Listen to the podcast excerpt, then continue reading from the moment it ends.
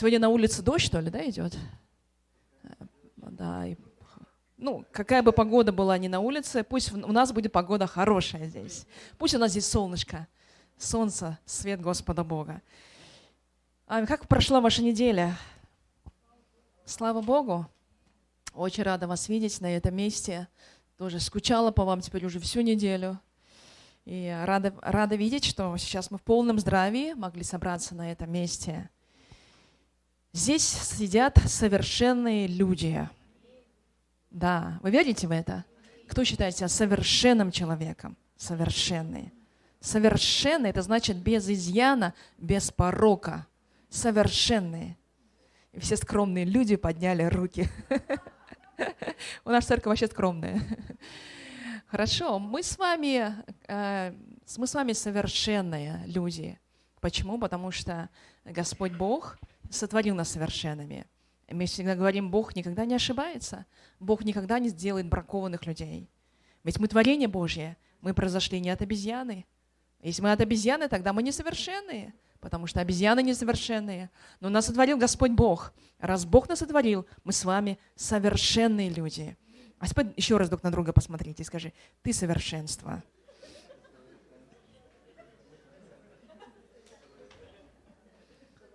Теперь вы знаете, как выглядят совершенные люди? Да, муж смотри на жену и говорит, ты совершенная жена. Жена смотри на мужа и говорит, ты совершенный муж. Мы с вами совершенные. Всякий, кто знает Иисуса, принял Его в свое сердце, покаялся в своих грехах, получил прощение грехов, уверовал в Господа и Спасителя, становится совершенным в глазах Бога. Потому что кровь Иисуса Христа очищает от всякого греха, от всякого изъяна. Аминь. Да, но Писание сегодня говорит нам, написано, к совершению, к совершению святых на дело служения для созидания тела Христова, доколе не все придем в единство веры и познание Сына Божьего, мужа совершенного в меру полного возраста Христова. Если мы с вами совершенны, о каком совершенстве здесь еще говорится? Писание говорит, что Бог в церквах поставил разных людей. Одних апостолами, других пророками, иных евангелистами, иных пастырями, иных учителями. И всю эту работу люди совершают ради того в церквах, для того, чтобы усовершенствовать человека, сделать его максимально совершенным. Аминь. Но если мы с вами совершенны, зачем нам быть еще более совершенным? А, да, мы с вами совершенны в глазах Бога. Но, сожалению, дела наши не всегда бывают до конца совершенны. Так ведь? Часто мы смотрим на свои дела, на свою жизнь, сокрушаемся, опускаем голову, плачем, рыдаем, говорим, почему я такой дурак, вроде в Иисуса верую, а почему в моей жизни так много ошибок? Почему опять на те же грабли наступаю? Что со мной не так? Такое Писание говорит, мы с вами совершенны люди в Иисусе Христе, но, к сожалению, дела наши не всегда совершенны. И поэтому Писание говорит, мы с вами должны и делами своими быть совершенными. Как это возможно? Писание говорит, мы с вами должны быть по... совершенство. Это означает быть похожим на Иисуса Христа. Написано, мужа совершенного в меру полного возраста Христова. Полный возраст Христова – это тот возраст, когда Иисус Христос в совершенстве начал свое дело служения уже. Так вот, дорогая церковь призвания, Бог нас призывает для того, чтобы не просто наслаждаться тем, что мы спасены, когда допадем на небеса. Бог нас призывает, чтобы наши дела на этой земле также были совершенные. Аминь. Что значит совершенная жизнь? Совершенная жизнь, многие люди думают, ну, купил себе яхту, купил себе большой дом – или совершенная жизнь, когда езжу по всему миру, кругосветное путешествие. Я часто у людей спрашиваю мечту, и многие, к сожалению, говорят, моя мечта – совершить путешествие по всему миру. И если моя мечта ну, совершится когда-нибудь, значит все. Я на этой земле все совершил, все, что хотел. Но эта мечта путешествовать по всему миру – это несовершенство. Купить себе большой дом – это несовершенство. Ну, там, родить себе хоть 100 детей – это несовершенство. Ну, не знаешь, чтобы не оградить себя безопасностью – это тоже несовершенство. Совершенная жизнь, когда ты действительно живешь в плане Господнем. В плане Господнем. То, для чего призвал тебя Господь Бог. Знаете, когда мы смотрим на жизнь Моисея – мы с вами можем заметить одну, один факт, что когда он жил в доме фараона, людскими глазами, глядя на него, можно сказать, что его жизнь была в совершенстве. Все у него было, да, он ни в чем себе не отказывал. У него были деньги, он жил как сын фараона, у него были слуги, он хорошо, ну, его обучали всеми искусствами, боевыми искусствами также. Ну, человек живет в доме царя. А что еще нужно, когда ты живешь в доме царя? Ну, ничего не нужно. Все уже есть. Но затем мы знаем из истории, что фараон убил египтянина, и ему пришлось убежать в пустыню. И вот теперь 40 лет Моисей находится в пустыне. Он блуждает по этой пустыне.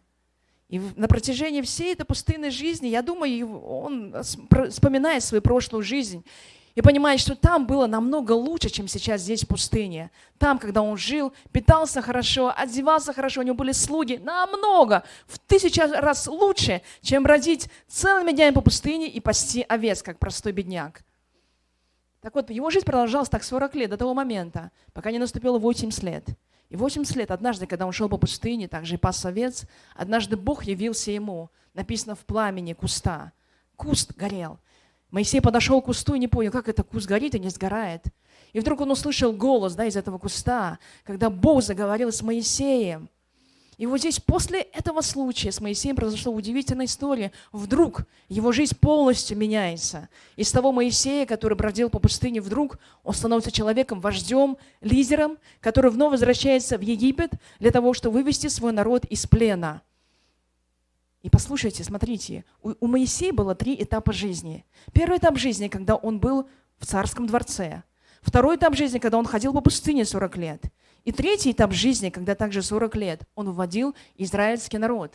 Ну, Бог как-то разделил его 40, 40, 40, так ровно, ровно, ровно разделил, да? Поэтому 40 лет – это такой переломный момент для многих, я верю. Но если мы посмотрим просто людским взглядом, скажите, какая жизнь из трех, из трех этих частей была самая благословенная? Просто человеческим взглядом. Какая жизнь была самая благословенная? Но многие скажут, что это жизнь во дворце. Но если человеческим взглядом посмотреть, жизнь во дворце самая благословенная. Так или нет? Какая была самая ужасная?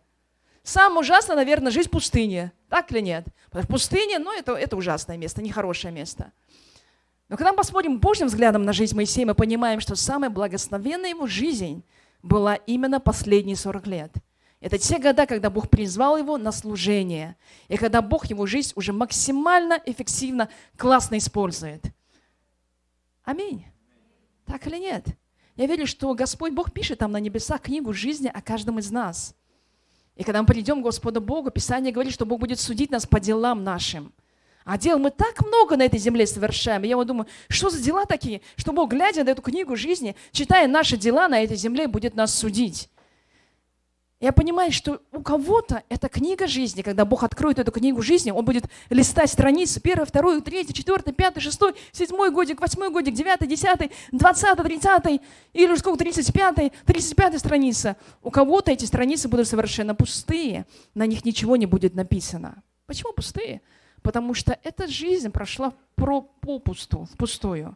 У кого-то, это, у кого-то жизнь будет, может быть, наполнена. Эта книга наполнена всякой разной информацией, содержанием. И дела, по которым Иисус Христос в итоге нас будет судить, это не просто дела, в магазин пошел, хлеб купил, или пошел на завод отработал, яган-чуган поработал. Не по этим делам Бог будет нас судить. Бог будет нас судить по тем делам, когда мы жили по призванию своему.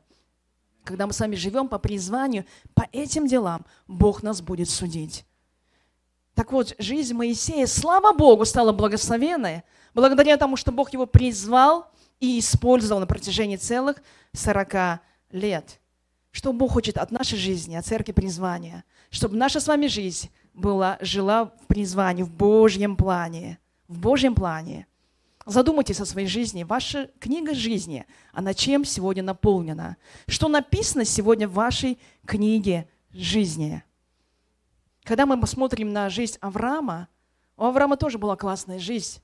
Он всю свою жизнь прожил в хорошем доме, богатый был, тоже ни в чем не нуждался. У него была красавица жена, которая была еще на 10 лет младше, чем сам Авраам. Завидовали Аврааму все. У него было все, и скот, и слуги, и дом, и имение, вот, и знатное имя. Все было прекрасно до 75 лет. Пока однажды Господь Бог не призвал Авраама и сказал, Авраам, все, спокойная жизнь закончилась, выходи. Куда? Не знаю, выходи. И вот Авраам выходит из Ура Халдейского, и он движется. Да?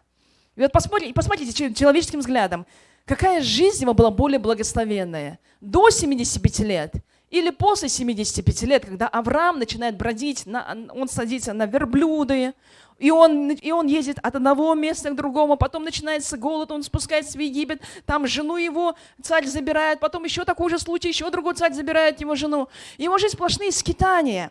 Он потерял нормальный покой. Теперь на сердце у него неспокойно. Если до 75 лет он спокойно жил и всем наслаждался жизнью, теперь вдруг ему жизнь стала совершенно беспокойной, и он не знает, где он будет завтра. Как он будет жить завтра? Какова жизнь его была? Скажите, первые 75 лет благословенны ли? Благословенный человеческим взглядом. Но когда мы смотрим на остаток его жизни, мы понимаем, что вот остаток его жизни был более благословен. Почему? Потому что именно тот, вторая половина жизни была жизнь по призванию.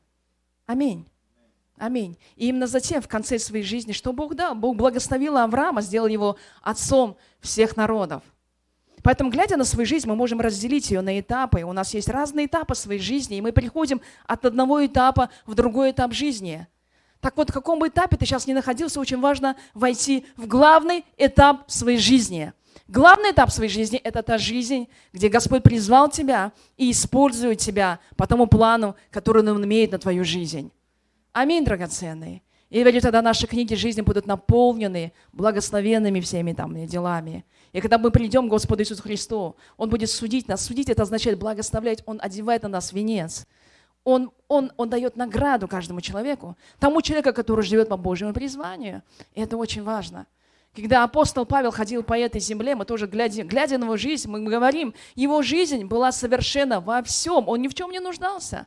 Павел был знаменитый, он был фарисей из фарисеев, он сидел в Синедрионе, он был богатый юноша, он был умный, он получил самое лучшее образование, он говорил на нескольких языках мира. Человек, который реально ни в чем не нуждался. Человек, который имел знатное, великое, богат, ну, хорошее имя на этой земле. И вот однажды апостол Павел к концу своей жизни, что он говорит? Он говорит, я все почитаю за ссор, я все готов выкинуть. Всю свою прошлую жизнь, которую я прожил до этого. Я сидел в парламенте, я управлял людьми, люди прислушивались ко мне, люди ходили ко мне на поклон, я был великий политик, я был великий знаменитый человек, и я ни в чем, реально, ни в чем не нуждался. Ну, не благодать ли это, не благословил меня Бог во всем. Но он говорит, я все это почитаю за ссор, я готов выкинуть. Вот эти страницы жизни я просто готов выкинуть, потому что я знаю, что они ничего не стоят в глазах Бога сейчас в глазах Бога. И он в конце жизни говорит, ну теперь я готов уйти и готовится мне венец славы. Бог приготовил для меня венец славы. Этот венец славы Бог оденет на меня там, в Царстве Небесном. Поэтому я не боюсь уйти туда Господа Богу. Почему?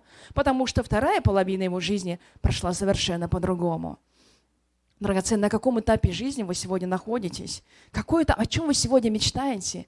Я знаю, многие мечтают выучить еще языки, поездить еще по другим странам, открыть еще супер бизнесы, бизнесы, сделать там великие дела, там покорить весь мир, сделать так, что весь мир упал на колени передо мною поклонился мне. Это все замечательно, конечно, хорошо, классные идеи. Но я хочу, чтобы мы посмотрели на это перспективы Господа Бога, глазами Господа Бога. Какую ценность эта жизнь имеет в глазах Господа Бога? Так вот, ценность Господа Бога в, глазах, в Его глазах жизнь имеет только тогда, когда мы реально использованы им. Аминь, аминь. Есть два этапа жизни также у человека. Первый этап жизни, когда мы используем Бога мы используем Бога, когда мы хотим жить по своим прихотям. У нас есть свои планы, у нас есть свои цели, мы молимся за эти цели, мы стучим в небеса, мы говорим, Бог, открой мои цели, сделай меня головой, а не хвостом в этом мире. Это первый этап жизни. А есть также второй этап жизни, когда люди уже говорят, Боже, я не хочу стучать просто так в небеса и кричать, Бог, исполни мои планы. Я хочу, чтобы Ты, Господь, просто меня использовал. И когда мы смотрим на жизнь Моисея, мы понимаем, что первая часть жизни это, был, это была жизнь для самого себя. И он использовал Бога в своих целях. И когда он бродил по пустыне, возможно, он тоже молился. Он тоже думал о том, где же Бог, почему он бродит целые 40 лет по пустыне и не может выйти оттуда. Но наступил следующий этап жизни, когда уже не он использовал Бога, а Бог использовал Моисея. Что такое жизнь по призванию, жизнь по планам, по целям Господа Бога, когда Бог нас использует? Это суть сегодняшней моей проповеди. Когда Бог нас использует, не когда мы используем Бога. И очень часто нам нужна пустыня для того, чтобы в этой пустыне нам где-то поломаться, нам где-то, не знаю, опуститься на колени, нам где-то воззвать Господа Богу и понять, что должен наступить момент не когда я использую Бога, а Бог использует меня. Апостол Павел тоже раньше использовал Бога в своих целях. Да, угнал церковь, он думал, что этим самым служит Господу Богу. До того момента, пока он не преклонился, не упал, не упал вообще перед Господом Богом. И Бог начал использовать апостола Павла. Самая драгоценная жизнь начинается тогда, когда не мы используем Бога, а когда Бог использует нас с вами. Аминь. Это и есть жизнь совершенства. И так вот, апостолы, учителя, пастыря и так далее, которые, учителя здесь написаны, это люди, которые совершенствуют нас для того, чтобы наконец-таки вошли, вошли в возраст Иисуса Христа. Возраст Иисуса Христа, когда Он реально был использован Господом Богом в 30 лет. Так или нет? 30 лет – это то, когда уже Бог использовал Иисуса. Для чего пришел Иисус Христос на эту землю? Иисус Христос пришел на эту землю для того, чтобы прославить Бога. Аминь. Мы говорим, Он пришел для того, чтобы нас спасти, нам это нравится. Но есть еще другая тема. Иисус пришел для того, чтобы прославить Бога. Как Он прославлял? Он не делал ни одного дела на этой земле, если ему Отец не говорил. А если ему Отец говорил, он это делал. если Отец не говорил, он просто не делал. И когда мы смотрим на великую жизнь Иисуса Христа, мы думаем, Господи, как много дел Он совершил. Это же надо так. Человек пришел на эту землю, но сам Бог, конечно, в человеческом обличии. Как Он мог, мог совершить так много дел? Но я хочу сказать, Иисус Христос много дел не совершал. Он делал только то, что говорил Ему Бог Отец. И так он совершал только то, что говорил Бог Отец, он совершил такие великие дела, и затем пошел на небеса, и Отец посадил его выше, выше всех. Для чего пришел Дух Святой на эту землю теперь сейчас, я спрашиваю? Дух Святой сейчас пришел на эту землю, ну, сейчас 2000 лет назад, к нам. Для чего? По одной причине. Для того, чтобы прославить Иисуса Христа. Дух Святой пришел, чтобы прославить Иисуса. Аминь. Как Он прославляет Иисуса? Как можно прославить Иисуса, скажите? Дух Святой делает только то, что говорит Ему Иисус. Дух Святой по своей воле ничего не делает. Как Иисус Христос на этой земле ничего не делал сам, что хотел. Он мог много чего хотеть на этой земле сделать, но Иисус ничего не совершил по своему желанию, по своей воле. Так и Дух Святой ничего не совершает на этой земле по своей воле. Он совершает только то, что желает Иисус Христос. И сегодня Дух Святой находится в нашем сердце. Аминь. Почему? Для того, чтобы помочь нам с вами быть похожим на Иисуса Христа для того, чтобы нам совершать только то, что желает от нас Господь Бог. Я благословляю вас, драгоценные. Сегодня, может, кому-то это, может, не понимает, может, сложно, но я хочу сказать. Очень просто. Когда мы делаем то, что говорит Господь Бог, наша жизнь в совершенстве. Наши дела совершенны. Когда мы не делаем то, что говорит нам Господь Бог, наша жизнь несовершенна. У нас постоянные проблемы. Мы из одной проблемы в другую проблему прыгаем, из одной ямы в другую яму прыгаем. Для того, чтобы наша жизнь была в совершенстве, нужно делать то, что говорит тебе Дух Святой. И все. И все. Аминь. Чтобы прославить Господа Бога, нам нужна реальная сила Господа. Потому что своими силами прославить Бога невозможно. Своей силой жить в Божьем призвании тоже невозможно. У нас могут быть таланты, способности, много чего нам Бог дал. Но я хочу сказать, таланты и способности – это лишь маленькая часть, благодаря которой мы на самом деле не совершим то, что мы должны совершать.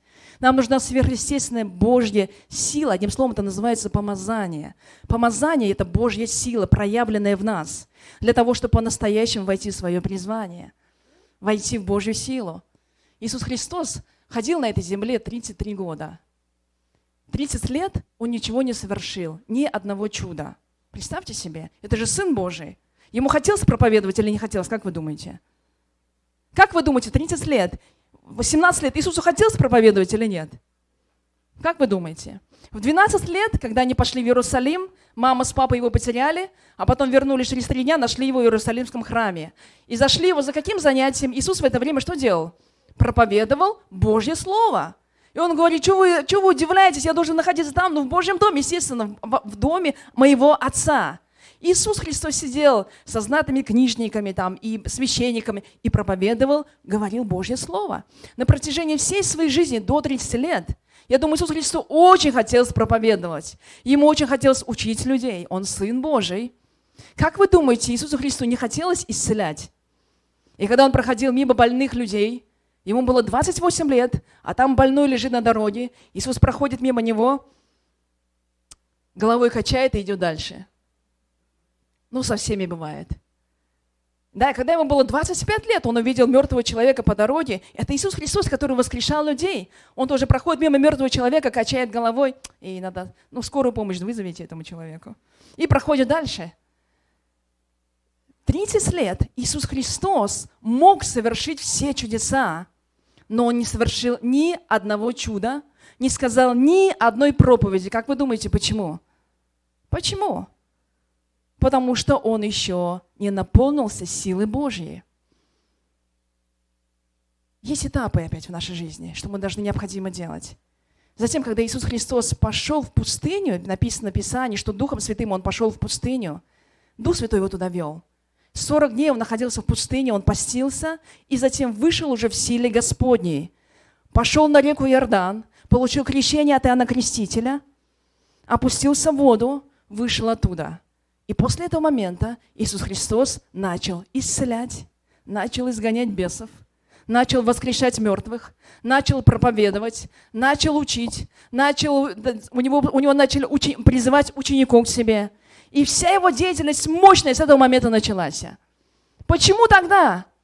Почему не до этого не сделал ни одного чуда? Послушайте, это очень важно. Потому что Бог сказал, подожди, это еще не, не время. Без помазания, без силы Божьей ты ничего не сможешь сделать. Как? Я же Сын Божий. Да, ты Сын Божий. Да, с рождения у тебя много навыков, талант с рождения. Ты знаешь Божье Слово, ты же Сын Божий, ты все знаешь. Но силы Божьей на тебе еще нету. Силы Святого Духа. И так как силы Святого Духа на тебе еще нету, пожалуйста, посиди дома. Поделай табуретки, делай столы, ходи на базар, продавай. Живи как обычный человек, ничем не отличающийся. Но когда сойдет на тебя сила Бога, сила Святого Духа, вот тогда ты сможешь делать истинные дела, как Сын Божий на этой земле. Аминь, драгоценные. Очень важно это понимать. Все, что нам нужно, драгоценное, для того, чтобы ходить в совершенстве. Церковь должна быть совершенная. Каждый человек в церкви призван к совершенству в меру полного возраста Иисуса Христа. 30 лет – это мера полного возраста Иисуса Христа. Что совершал Иисус, мы должны совершать на этой земле. К этому нас призывает Бог. Поэтому совершенная жизнь, что это за жизнь такая? Это жизнь, это жизнь отдачи.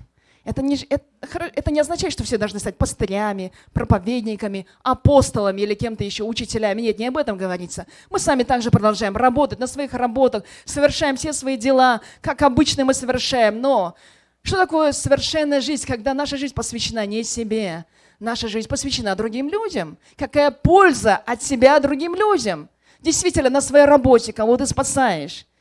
Когда ты идешь себе домой, кто, кто кается благодаря тебе? Когда ты выходишь за пределы этой церкви, ты идешь по этой земле, кого ты исцеляешь, кого ты поднимаешь, кого ты укрепляешь, за кого ты молишься, кто кается благодаря тебе? Как ты расширяешь небесное царство? И многие говорят, я не могу расширять небесное царство, мне стыдно, у меня сил нет, у меня знаний нет, много чего нет. Но ну, послушайте, Бог что говорит? У тебя уже все это есть. Но проблема в одном. Тебе нужно наполниться силой Бога. Иисус Христос жил 30 лет, пока он не наполнился силой Господа Бога, силой Святого Духа. И когда наполнившись, у него не было ни недостатка, ни изъяна ни в чем. Он пошел совершать великие дела на этой земле. Церковь призвана к этому. Аминь, драгоценные. Церковь призвана совершать чудеса не только внутри церкви, не только внутри этих стен наших. Церковь призвана совершать чудеса везде, куда бы мы с вами ни ступили, куда бы ни пошли. Чтобы все видели силу Божью, что Господь Бог живой. Аминь. Поэтому необходима сила Божья. Поэтому необходимо помазание. Что такое помазание? Это не какое-то мистическое название, мистическое чувство. Нет. Помазание – это когда мы ставим Иисуса Христа на первое место в своей жизни. Когда мы ставим Духа Святого на первое место в своей жизни, мы говорим, не я буду использовать тебя, а ты используй меня. Аминь. Вам не тяжело слушать? Аминь. Аминь. Вы со мной? Понимаете? Иисус Христос поэтому предостерегал учеников своих. И Он говорит, послушайте, не, не уходите, не начинайте служить, пока не сойдет на вас сила Святого Духа. Да, что он говорил? И сидите в Иерусалиме, сидите в своем доме, молитесь и ожидайте. Когда сойдет на вас сила Святого Духа, тогда вы встанете и пойдете, будете благовествовать. Иисус Христос оставил самую великую заповедь ученикам, когда уходил на небеса. И на самом деле ученики должны были сразу подняться, побежать, исполнять эту заповедь. Но ученики сидели на месте, они ожидали. Они понимали, что то, что сейчас они получили на протяжении трех лет, все знания, умения и таланты, это совсем мало. Драгоценные, наши знания, наши умения и наши таланты – это слишком мало. Это слишком мало. Это слишком мало даже, чтобы работать. Это слишком мало даже, чтобы нормально быть женой дома. Это слишком мало, чтобы быть нормальным отцом дома. Это слишком мало, это слишком мало. Нам нужна особая сила Бога. И когда они сидели в этой горнице, сила Божия не зашла на них, и они, огонь святой не зашел на них, они все зажглись огнем Святого Духа, встали и пошли благовествовать. Аминь. Писание об этом говорит. И на том же месте покаялось три тысячи человек. Благодаря чему? Силе Святого Духа. Это суть. Сегодня я хочу сказать, это суть. Мы с вами должны жить не своими силами. Мы с вами должны жить силой Святого Духа, силой самого Господа Бога. Вот тогда по-настоящему все будет вокруг меняться у нас. Вот тогда горы будут двигаться. Иисус сверхъестественный. Аминь. Сверхъестественный. Сверхъестественный Иисус живет внутри нас. Поэтому если сегодня Бог тебя призывает к какому-либо служению, не нужно сразу бежать. Очень многие люди в начале 20 века, когда был подъем такой, был расцвет, да, ну, христианство, многие люди зажигались, кто-то ехали миссионерами в Африку, кто-то уезжал там в другие страны бедные, кто-то в Индию уезжали. И вот они ехали туда, и, к сожалению, очень многие люди, ну, великие там служители, они приезжали с поражением, они приезжали с разочарованием. Они приезжали, кто-то, а кто-то вообще не приезжал, просто умирал там на том же месте. И вопрос был, почему эти люди хотели отдать свою жизнь Господу Богу, но почему они приехали с поражением, и они говорили, никогда я не хочу больше служить Господу Богу. Вопрос в чем? Вопрос в том, что многие люди просто на эмоциях поехали служить Богу, но они не наполнили силой Господа Бога.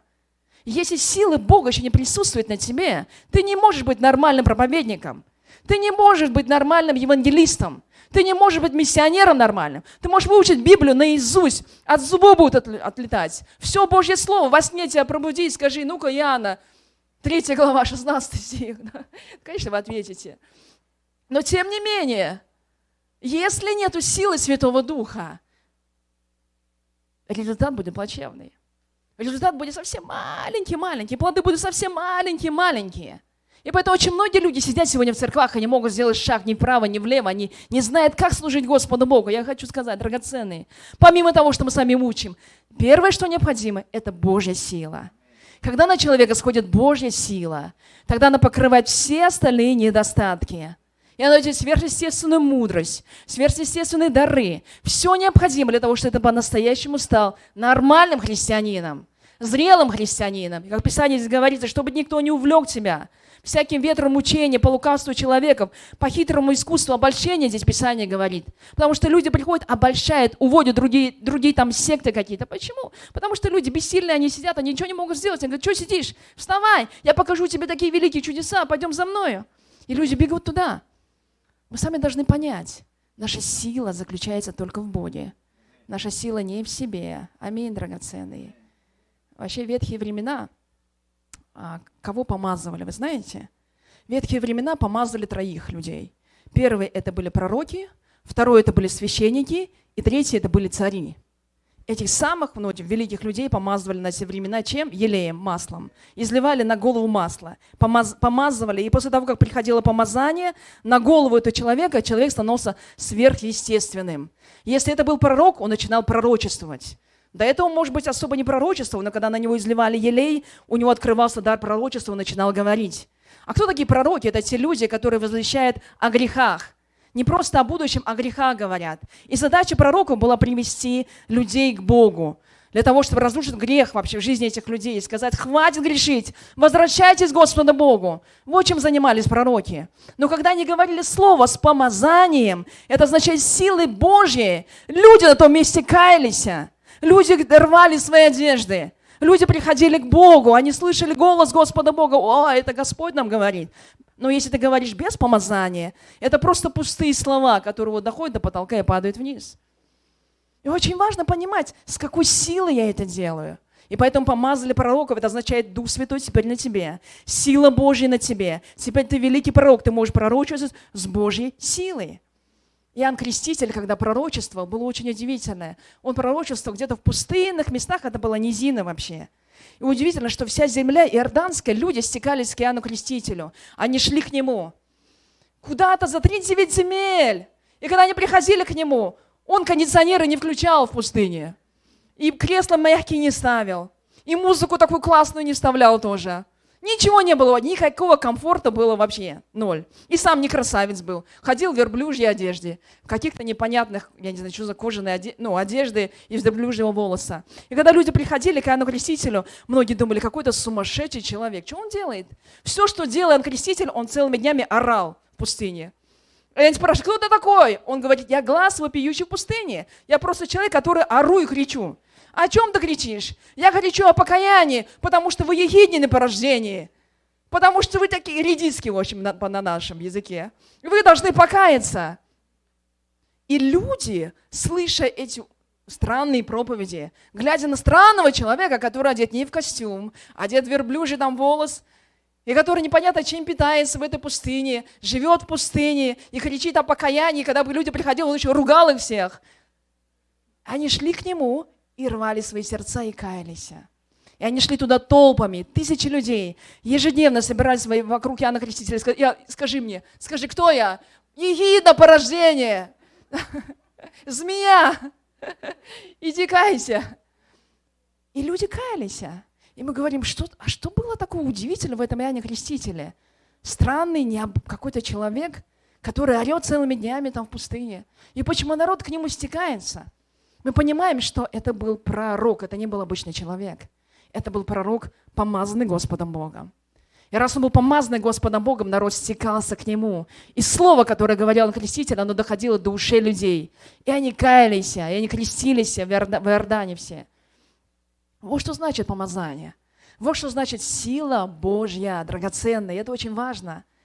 И мы с вами должны иметь эту силу, потому что сегодня пророки – это мы с вами – мы с вами тоже те же самые пророки. Сегодня в Новом Завете Господь Бог помазал нас с вами для чего? Для того, чтобы мы с вами могли также идти, говорить людям о грехе, о покаянии, о том, что хватит порождение едино так жить. Поворачивайся назад. Хватит пить, хватит блудить, хватит курить, хватит непонятно чем заниматься. Возвращайся в нормальную жизнь. Мы с вами можем это говорить, можем или нет? Но когда мы говорим это силы Божьей, люди каются. А когда силы Божьей нет, люди боятся. Ой, я вдруг скажу, он обидится, заплачет, убежит от меня. А если вдруг ну, не так я задену его чувства. И люди подбирают слова всякие разные для того, чтобы не обидеть человека. Драгоценный, когда ты говоришь силы Божьей, ни о чем не переживай, любое слово говори. И если слово твое помазано силой Господа Бога, оно будет доходить до сердца каждого человека. Аминь. Бог нас для этого уже помазал. Когда? Когда мы приняли Иисуса Христа в свое сердце, когда Бог разрушил грех внутри нашего сердца, тогда Он уже помазал нас с вами для этого. Моя первая проповедь была в 25 лет. Я помню, когда я проповедовала, это были мусульма, мусульмане, все стопроцентно мусульмане собрались. На мою первую проповедь собралось около 25 человек мусульман. Представьте себе, они сидят. Я думаю, вот молодцы, пришли слушать. А, я сама, а мне самому интересно, как они будут слушать вообще проповедь? Люди, которые в жизни, ну, Иисусу, об Иисусе Христе особо не знают и не хотят знать, и гонят Иисуса Христа. И, и когда я им начала говорить это слово, я помню, это слово было корявое, э, ну, совершенное. Да, ну это, вы понимаете, первая проповедь, это было, наверное, сложно совсем. Но удивительно, я выбрала тогда послание Ефесянам, я помню, вторая глава. Стихи, которые зачитывал им, звучали так. «И вас, мертвых по преступлениям и грехам вашим, в которых некогда жили по обычаю мира сего, по воле князя, господствующего в воздухе, духа, действующего ныне в сынах противления, между которыми и мы все жили некогда по нашим плотским похотям, исполняя желания плоти и помыслов, и были по природе чадами гнева, как и прочие, я зачитываю эти слова. Я помню, моя первая проповедь была именно о грехе. Я обличала. Я говорю, вы такие сякие, в которых вы некогда жили, в грехах своих. Вам нужно покаяться. Я думала, сейчас меня закидают точно. Потому что на первую проповедь, опять я помню, пришел тот бородатый, бородатый мусульманин, которого я позвала. Он работал на хлебном заводе. И когда я звала его в церковь в субботу, я про себя думала, Господи, пусть он не придет. Главное, чтобы он не пришел. Я говорю, чтобы он не пришел в церковь, потому что мне страшно. А он пришел, пришел в церковь раньше всех, еще сидит довольный. Ну и давай слушаю, говорю. Потому что в церкви бесплатно. В мечеть 5 тысяч вон, а сюда бесплатно можно прийти. Хорошо, и вот удивительно, что затем, после этой проповеди, думаю, ладно, с проповедь сказала, пришла домой, и в три часа ночи мне звонок. Этот бородатый мужик как раз ко мне звонит. И он говорит, я услышал сегодня слово, я понял, мне нужно покаяться. Мне нужен Иисус Христос, я понял это. И для меня, знаете, это было, это было шоком неким. Я говорю, как это возможно? Как это возможно? Этот, этот реально бородатый мусульманин, который ходит в мечеть, на него страшно, 50 лет ему было. Как он, мог, как он может говорить об Иисусе, что он хочет покаяться? Как это возможно, Господь? Я говорила, первую проповедь в моей жизни никогда не проповедовала. И Библию я на тот момент еще не прочитала до конца. Я вам серьезно говорю. Когда я начала проповедовать, я Библию еще не прочитала до конца. Но это не мешало мне проповедовать Божье Слово. Так получилось, Бог меня быстро призвал. Я еще не успела, не успела прочитать Библию. И, и, и знаете, было интересно, что люди, они приходили, эти мусульмане, каждое воскресенье они приходили, они слушали Слово Божье. И мне самой было удивительно. Я думаю, что вы приходите сюда? Вы же мусульмане вам прийти в церковь, это же ну, стыдно, не, нельзя приходить в церковь. Но они приходили. Ну, каждый по своим делам, конечно, в магазин пойти, потом куда-то по делам своим пойти, в город они вырывались. Ну, и одновременно и в церковь заходили. И после проповеди все шли по своим делам, уже занимались. Но люди слушали. Я говорю, что кто может совершить эту работу? Эту работу может совершить только Господь Бог. Только Бог, как я, человек косноязычный, который не умеет говорить, и который может, ну, впервые в жизни свою проповедь сказала там еще о грехах, сказала эти ужасные вещи людям в глаза. Как, они, как вообще люди могут каяться после этого? Это только Божья работа. Мы с вами помазаны на это, драгоценные. Мы с вами помазаны, когда, когда мы уверовали в Иисуса Христа. Ваши уста уже помазаны для того, чтобы ходить и говорить Божье Слово, для того, чтобы обличать о грехе, приводить людей к спасению. Вы помазаны на это. Вы должны поверить в это. Аминь. Вам не нужно ждать особого откровения от Бога, особенного какого-то еще чувства. Может быть, что-то на вас должно упасть с неба, или что-то должно в сердце, я не знаю, ёкнуть как-то. Нет. Вы уже помазаны для того, чтобы говорить и возвещать Божье Слово. Аминь. И люди, которые будут слушать вас, они будут каяться. Они будут каяться. Почему? Потому что Бог уже помазал вас. Так или нет? Аминь. Верьте в это. Помазание разрушает ермо всякого греха. И Царство Небесное утверждается на земле только благодаря помазанию небес, только не Божьей силе. Без помазания не будет прорыва вообще никак, ни в вашей жизни, ни в жизни другого человека. Без помазания мы, мы рискуем превратиться просто в музей, Музей, это, знаете, когда выходишь и показываешь экспонаты. Это было в таком-то году, это было в таком-то году. В моей жизни это было тогда-то. В моей жизни, когда Господь Бог привел маму в таком-то году. В моей жизни что-то еще было совершило. Это как музей. Но это все безжизненно.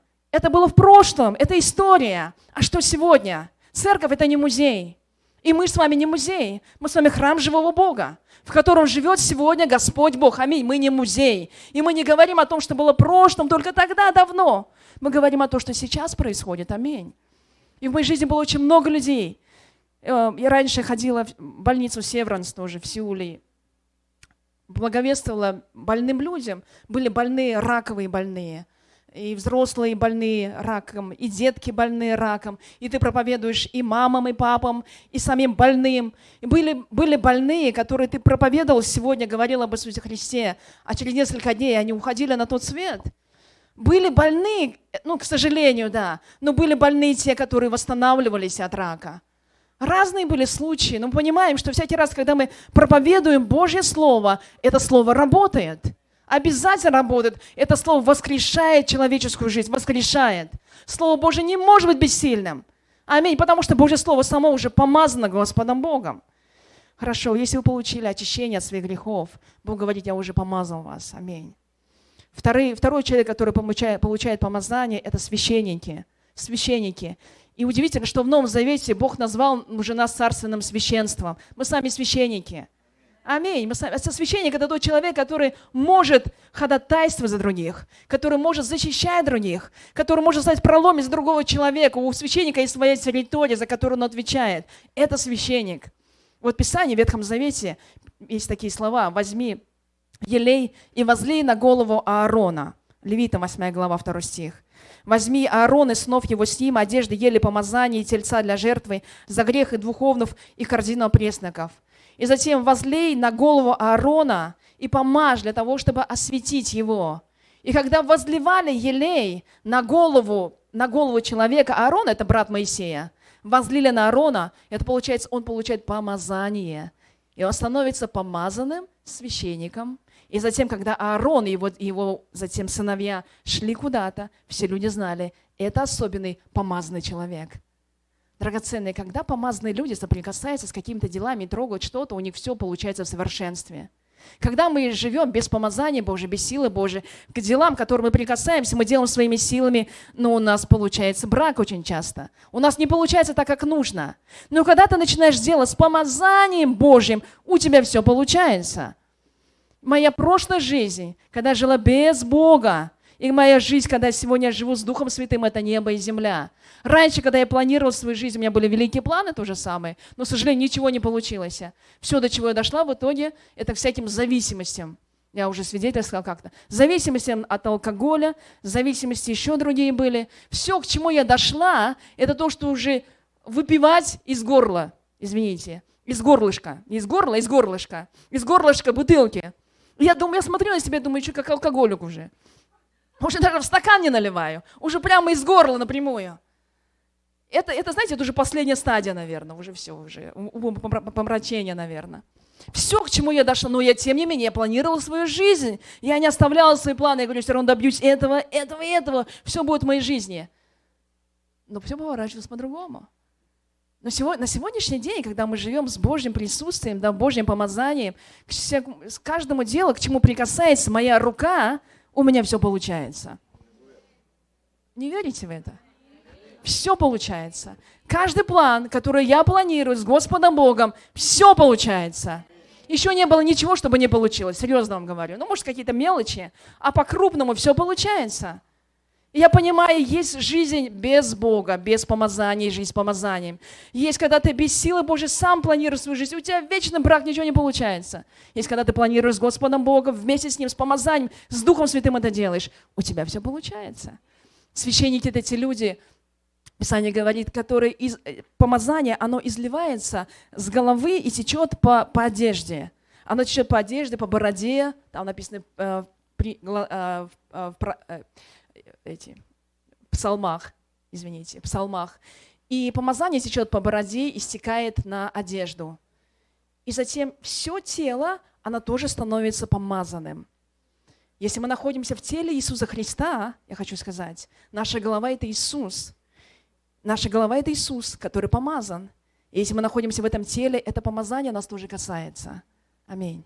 Если ты находишься внутри церкви, по-любому помазание тебя тоже касается – если ты находишься внутри какой-то определенной церкви, помазание этой церкви становится твоим помазанием. Сила этой церкви становится твоей силой. Аминь. Только когда я говорю вам Божье Слово сейчас, мое помазание становится вашим. По-любому так происходит, автоматически. Когда я проповедую Божье Слово, мое помазание или моя сила, которую я имею от Господа Бога, она переходит на вас. И вы начинаете получать те же дары, те же возможности, те же мысли, может быть, что-то еще. Помазание, оно переходит. Поэтому мы с вами уже помазанные люди, мы с вами священники. И когда мы заходим к себе домой, мы должны говорить, я священник этого дома. И все, кто находятся в, моем, в этом доме, они под моей охраной, под помазанием Господа Бога. Аминь. Особенно братья там должны говорить. Когда я захожу к себе домой, мои домочадцы под моим помазанием. Аминь. Под защитой Господа Бога. Под силой Господа Бога. Когда проявляется помазание, знаете, когда мы начинаем служить Богу. Священники – это те люди, которые служат. Они не просто сидят и поют, они служат Богу. именно помазание начинает проявляться очень сильно, когда ты начинаешь служить другому человеку. И как только ты открываешь свои руки, но и начинаешь служить другому, это помазание изливается на остальных людей. Аминь. Поэтому активизируйте ваше помазание, не скрывайте его, оно у вас уже есть. Вы уже полностью получили. Аминь. Очень важно получить, когда ты входишь в служение, когда послушаешься Господу Богу. Хорошо, и последний, кто помазан, это царь. А, в древние времена помазывали царя. Если вы помните из Писания, царь Давид был помазан. Так ведь? Саул был помазан. И как только Саула помазали, он никогда не пророчествовал. Вдруг он открыл уста и начал пророчествовать. Помазание на с него не зашло. Давид был обычный пастушок, ну, который пас овец. И когда Бог помазал его через пророка Елисея, вдруг Давид пошел на войну, увидел Голиафа. И он сказал, кто это такой необрезанный, который порочит и гонит вообще воинство? Божье, Божий народ гонит. И он, он стал против Голиафа, восстал против него и убил его на том же месте. А вы знаете, чьей силы он убил? Ну, и часто говорят, потому что он хорошо владел там рогатками, потому что хорошо там камни кидал из пращи, потому что у него были такие навыки, он сражался часто со львами, с медведями. Да, конечно, навыки были, но может сразиться против Голиафа два метра и выше, по три метра человек стоит, шкаф такой огромный. На это требуется еще большая сила. И нужна сила духа, которая находится внутри. Так вот, когда Давид получил помазание от Бога, он пошел сражаться с Голиафом, и он победил Голиафа. И это сделала сила, которая была тогда на Давиде. Поэтому очень важно нам ходить в помазании Божьем. Давид, когда он согрешил, о чем он плакал больше всего? Пусть твое помазание, твоя сила Божья не отойдет от меня. Что угодно может Бог забрать у меня. Что угодно забирай. Только не твое помазание. Только не твою силу. Потому что, знаю, если твоя сила помазания отойдет от меня, я уже никто, я ничто. Ничто я вообще. Самсон, великий там, великий сильный человек в Ветхом Завете, тоже ходил под Божьим помазанием. И он совершал огромные тоже великие чудеса. Он мог убить ослиной челюстью сразу 300 человек за раз. Ну какой человек ослиной челюстью может за раз 300 человек убить? Помазание Божье было на нем, пока он его не потерял сам. Как? Через грех. Он отказался от этого помазания. И помазание ушло от него. Драгоценные, нам нужна Божья сила. Не отказывайтесь от Божьей силы. Если мы не имеем Божьей силы, как церковь, мы не можем принести в этот мир ничего, 0,0, ничего. Мы будем как музей, или будем просто как организация, которая будет говорить хорошее о Боге. О, какой Бог хорошенький, о, мы любим Бога.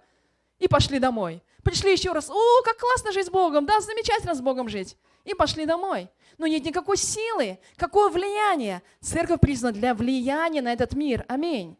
Священники, цари, Пророки – это те люди, которые влияют на этот мир. Это люди влияния. Аминь. И мы с вами должны быть людьми влияния. Но, но влияние наше не от наших талантов. Послушайте, закончите хоть все там все институты мира, это не, это не будет силы влияния. Сила влияния идет только от силы Святого Духа.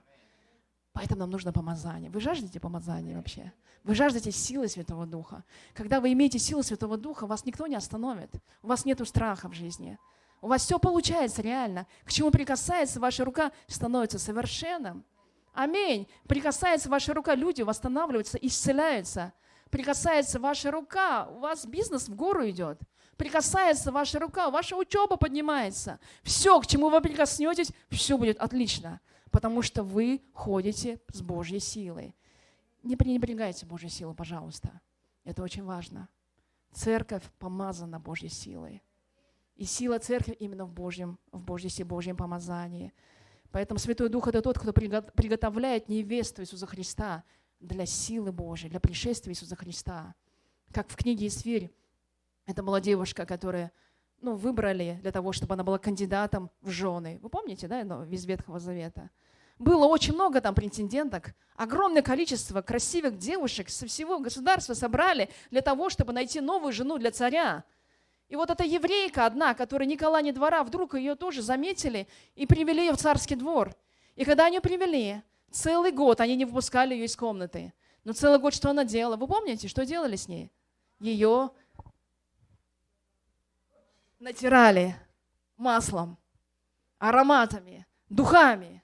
всеми притираями, которые возможно в тот момент. Представьте, целый год тебя только трут, трут целыми днями, натирают, натирают, натирают, там, я не знаю, что за кожу уже стало. И затем, когда она была приготовлена для того, чтобы войти к царю, я, там он за километр уже, наверное, все у нее пахло, вся ее кожа светилась. Я даже не представляю, как можно ничего не делать целыми днями, только тебя натирает и массаж делает, натирает и массаж делает, опять спа, там сауна и опять массаж тебе. Она идет к царю, и когда царь увидел ее, он ахнул. Он говорит, это моя жена, потому что она приготовлена. Целый год она готовилась. Она не была готова сразу пристать к царю, хотя она была красавицей. Она была пол красавицей, лицо красивое, фигура все при ней. Но к царю она пока не входила. Нужно было время для приготовления. И помазание она приготовила полностью, чтобы стать затем царицей. Аминь. И всех женщин царь избрал ее. Говорит, это моя жена. Она стала царицей. Драгоценный, что делает помазание? Помазание делает нас царями, пророками, священниками, благословенной, сильной церковью. Аминь. Потому что это, это сам Бог на нас, это сам Бог внутри нас, это Его сила. Понимаете, это не когда мы свои силы пытаемся что-то кому-то доказать. Мы сами ничего не докажем, не, даже, ну, мы не докажем ничему, ни, ничто никому своей силы, пока сила Божья не опустится на нас. Это очень важно. Аминь. Давайте ходить в силе Божьей, драгоценные. Пусть мы ходим в силе помазания. Если мы хотим действительно прорыва, сверхъестественного христианства, необычного христианства, сидения на стульях, а сверхъестественного христианства, мы должны жаждать этого помазания. Наши места работы, послушайте, это не место нашего мучения. Нужно менять мышление, когда мы ходим на работу. Наше место работы – это место, где я могу излить свое помазание. Аминь. Если мы с вами изменим свой взгляд на свое место работы, что это не просто место, где я просто мучаюсь, чтобы мне выдали зарплату в конце месяца, нет. Но мы смотрим на работу как место, где изливается сила Божья и помазание, то наше отношение поменяется, полностью поменяется к работе. Мы будем идти на работу, как на праздник, нам будет радостно говорить, я сегодня как пророк иду на работу, я буду пророчествовать людям. О чем? О грехах. Я буду как Иоанн Креститель сегодня идти, говорить, покайся. Я буду идти на работу, молиться за человека, и человек исцелится, человек восстановится. Я приду на работу как царь. А как цари ходят на работу? Цари на работу не ходят, конечно, но, но ты приходишь, ты царь, ну ты, ну ты такой рабочий царь. Ты приходишь на работу и как царь, и ты говоришь, все они под, подо мной сейчас, в, моей, в моем влиянии. То есть это не то, что мои слуги, о моем влиянии. Я могу влиять на этих людей, влиять. Силы Бога могу влиять. Аминь. Я могу помолиться за них. Я могу благословить этих людей. Я могу это сделать. Могу или не могу? Могу. Эта сила Божья будет исходить из себя. Драгоценные, настало время, я думаю, хватит нам сидеть и просто на работу ходить. Настало время сделать нашу работу местом, местом служения. Местом служения, местом миссионерства, местом, где проявляется сила Божья. Настало время – Сколько лет мы уже в церковь ходим? Кто-то два года, кто-то десять лет. Это время достаточно, чтобы намазаться и перемазаться. Если Виля хотела один год, она полностью обмазалась, ей хватило помазания. Если ты один год в церкви, тебе хватит помазания Божьего. Для того, чтобы совершать Божьи чудеса на этой земле, тебе хватит. Аминь, хватит. Нужно встать и начать делать. Это есть войти в полный возраст Иисуса Христа. Для того, чтобы никто не колебал тебя, но чтобы ты колебал этот мир – силы, силы Господней. Аминь. Мы должны это делать. Мы сейчас, мы, вы знаете, что мы скоро переезжаем на новое место. Мы скоро переедем. Аминь. Я верю в это. И мне люди на ту неделю звонят каждый день, пастора корейские, и спрашивают про наше помещение. Какое оно такое, или секое, большое, маленькое и так далее. Я все объясняю. Они, они, они все время спрашивают, сколько у вас человек в церкви? там написано в объявлении, а, диакон написал, что мы настолько разрослись, что мы переезжаем. И они все звонят с удивлением, сколько человек у вас в церкви? Я говорю, ну, ну, ну нормально, говорю, все, спасибо, забито. И, и они говорят, как, как у вас получилось это?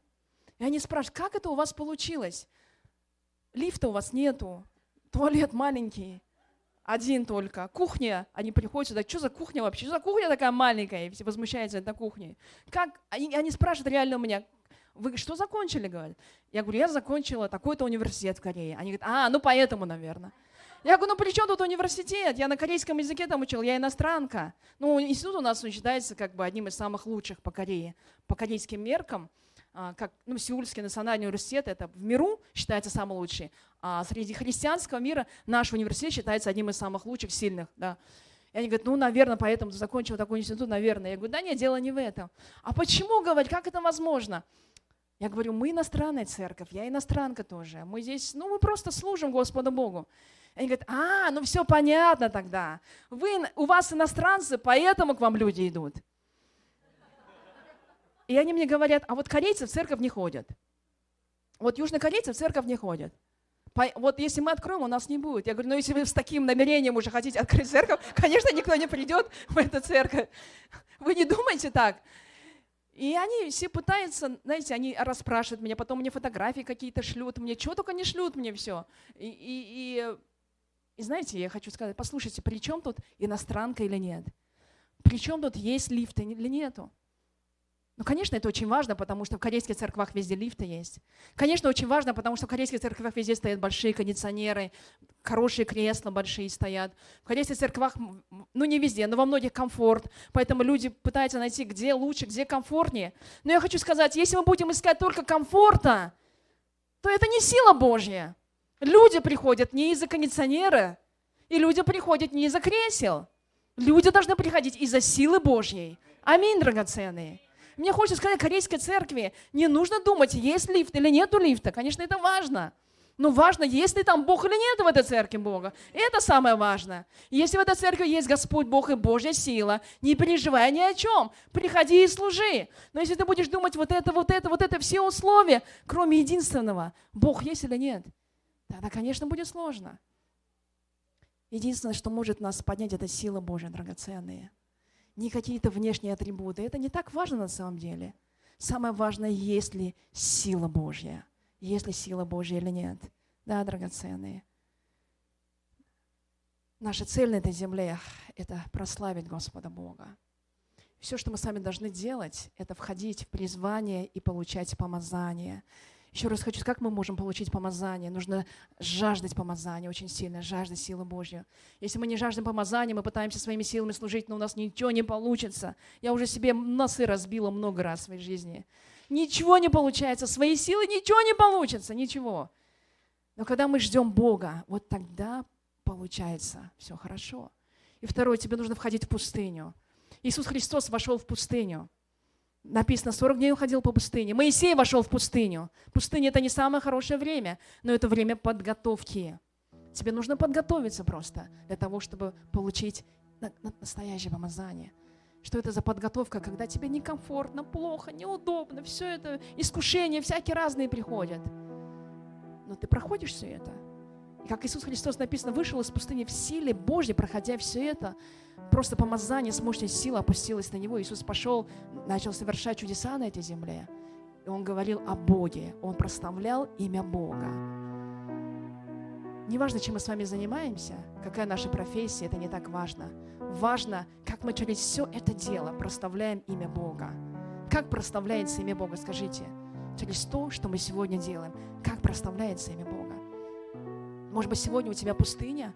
Радуйся, что ты находишься в пустыне у тебя какие-то искушения, радуйся, что ты находишься в искушениях, но это время необходимо для того, чтобы прислушаться к голосу Бога. Опять, что я хочу сказать, нам ничего много не нужно делать на этой земле. Не нужно изобретать велосипед, он уже давно изобретен. Нам нужно просто делать то, что говорит нам Господь Бог, что говорит тебе Святой Дух, и все. Иисус ходил по пустыне, ежедневно слушал, что Святой Дух ему говорит. Святой Дух говорит, иди дальше, он шел. Стой, стою, Сражайся с дьяволом, сражаюсь, иди дальше, иду. Когда израильский народ ходил по пустыне, тоже ничего им не нужно было делать. Они просто шли за Богом. Облако шло, они тоже шли. Облако стояло, они тоже стоят. Ночью огонь над ними, столб огненный был. Огненный столб двигался, они тоже двигались. Огненный столб стоял, они тоже стояли. И все, таким образом они шли, двигались и выживали. Сегодня Бог от нас не требует сверхъестественного. Он говорит, просто слушай, что я тебе говорю. Голос Святого Духа, послушайся. Слушай и делай то, что я тебе говорю. И тогда ты получишь реальное помазание. Помазание – это послушание Богу. Помазание – это не мои планы, не мои дела, не мои желания. Помазание – это то, что хочет от меня Господь Бог. Это есть помазание, аминь. И сила Божья. Когда я вошла в пост, то же самое, ну это было давно уже, несколько лет назад. Каждый день я спрашивала Господа Бога, вот у меня было просто, знаете, я тренировала себя в послушании. Это было у меня просто время, могу я послушаться Богу или нет? Буду до конца я послушна Богу или нет? И вот ежедневно просыпаясь утром, я спрашивала, Бог, мне дальше поститься или нет? Бог, мне нужно поститься? Я ждала, Бог скажет, хватит, хватит, Саша, ну все уже, ты и так худая, куда тебе еще поститься? Кожа и кости на тебя останутся, хватит поститься. И Бог мне говорил одно, продолжай поститься. Я вздыхала, Ух, думаю, ну ладно, еще один день. И вот так вот шел пост один, одна неделя, кончалась, другая неделя начиналась. Вторая неделя заканчивалась, третья неделя начиналась. Я все думала, вот, мне нужно уже остановиться. Третья неделя заканчивалась, четвертая неделя начиналась. Месяц прошел, второй месяц начался. И одна неделя за неделей все идут, и я все Бога спрашиваю, когда мне нужно остановиться, я скоро умру, наверное. И когда я ложилась спать, я, я, я уже прощалась внутри себя. Я думала, утром могу не проснуться, а вдруг не проснусь утром. Просто не хватит моей силы дышать уже и проснуться. Потому что дыхание у меня стало настолько слабым. Я помню, я дышала, ну вот как будто вообще не слышно было дыхание моего. Силы не было в организме. И вот это было время послушания, замечательное время – когда я училась слушать Господа Бога. И каждый день мне Бог говорил, давай еще, еще, еще. И так дошли до 40 дней. Я говорю, и все. На этом и, я поняла, если еще один день, и все, и мне на тот свет я, наверное, пойду уже точно. Но я никому не говорила об этом, я так про себя. Мужу тоже не говорила, чтобы не пугался. Но я думала, я уже свой организм чувствую, я точно, мне уже, наверное, я уже на тот свет ухожу. Но, но что, знаете, Господь Бог, Он он говорит четко. Он говорит четко, Он ведет. И когда Он ведет, Он нас учит слышать голос Его. Для чего? Для того, чтобы помазать нас с вами. Он хочет дать нам силу. Силу Божию дать. Потому что наша сила в послушании. Вчера у нас с вами тоже пост был, да? Спасибо, что постились. А я поститься не люблю вообще. Для меня один день попаститься на самом деле так сложно. Я вчера утром проснулась и думаю, может мне не поститься? Потом думаю, мне, я же пастор, я должна поститься. А потом думаю, ну мне тяжело, сегодня целый день такой насыщенный, семинарий и так далее, сил нету. Думаю, дай у Бога спрашиваю тогда. И вот я честно, вот мне стыдно, но я у Бога спрашиваю, Бог, ну мне нужно поститься сегодня, может мне не надо поститься? А, а мне Бог говорит, надо. Я вздохнула и поехала. Думаю, хорошо, ладно. Знаете, я понимаю, Бог ну, это все мелочи, конечно, жизни. Но самое важное, к чему призывает нас Бог, Бог, Бог учит нас, учит нас слышать Его голос. И Он говорит, когда ты слышишь меня, делаешь то, что я хочу, я даю тебе мощное помазание. В этом моя сила. Я это убедилась на себе. Когда я делаю то, что хочет Господь Бог, вместе с этим сразу приходит сила Божья. Сила Божья опускается. Я хочу, чтобы сила Божья была в наших семьях. Сила Божья была на наших местах работы. Аминь. Сила Божья была в нашей личной жизни, сила Божья была в церкви, сила Божья была в ваших служениях. Не служите своей головой, ваших знаний не хватит, отбросьте ваши мысли, что вы такие умные и у вас получится. Откиньте эти мысли вообще. Вы не сможете своей головой служить. Откиньте из вашей мысли, что можете талантами служить и хорошо петь, потому что вы умеете что-то играть или петь. Откиньте мысли такие вообще. Можно две струны только хватать и бренчать двумя аккордами. Но если будет помазание от Господа Бога, эта хвала будет касаться сердца каждого. Аминь. Аминь. Так играл Давид, когда он Давид, музыка лилась помазанная, так что бесы, они пугались и сидели тихо уже у Саула. И Саул, когда бесновался, он говорит, Давида, позовите быстрее. Давид приходил только брынь один раз по струнам, и все бесы умолкали. Тишина полная. Это помазание делает, помазание. Когда мы с вами опираемся на помазание Божье, ваши таланты умножаются в сто раз. Ваши дары умножаются в тысячи раз. Аминь. Ваша игра и пение умножается в сотни раз. Лучше становится, когда мы делаем это с помазанием Божьим, с силой Господней. Аминь. Давайте не ограничивать Господа Бога, Его силу. Он так любит нас. И Он так желает еще больше прославиться через нас с вами. И Он так желает еще больше благословить наши семьи с вами. И Он так желает, чтобы через ваши руки люди реально чувствовали, видели живого Господа Бога. Он так этого желает. Я когда молюсь, я прям вижу, как Бог этого желает. Говорит, когда церковь будет реально мои дела делать на земле. Я так хочу этого, чтобы они делали мои дела. Но для этого не нужно много ума. Просто пусть делают, пусть жаждут моей силы. И просто это делают. Когда мы будем делать, все получится. Потому что у нас есть Божье помазание. Поверни соседу и скажи, ты помазан.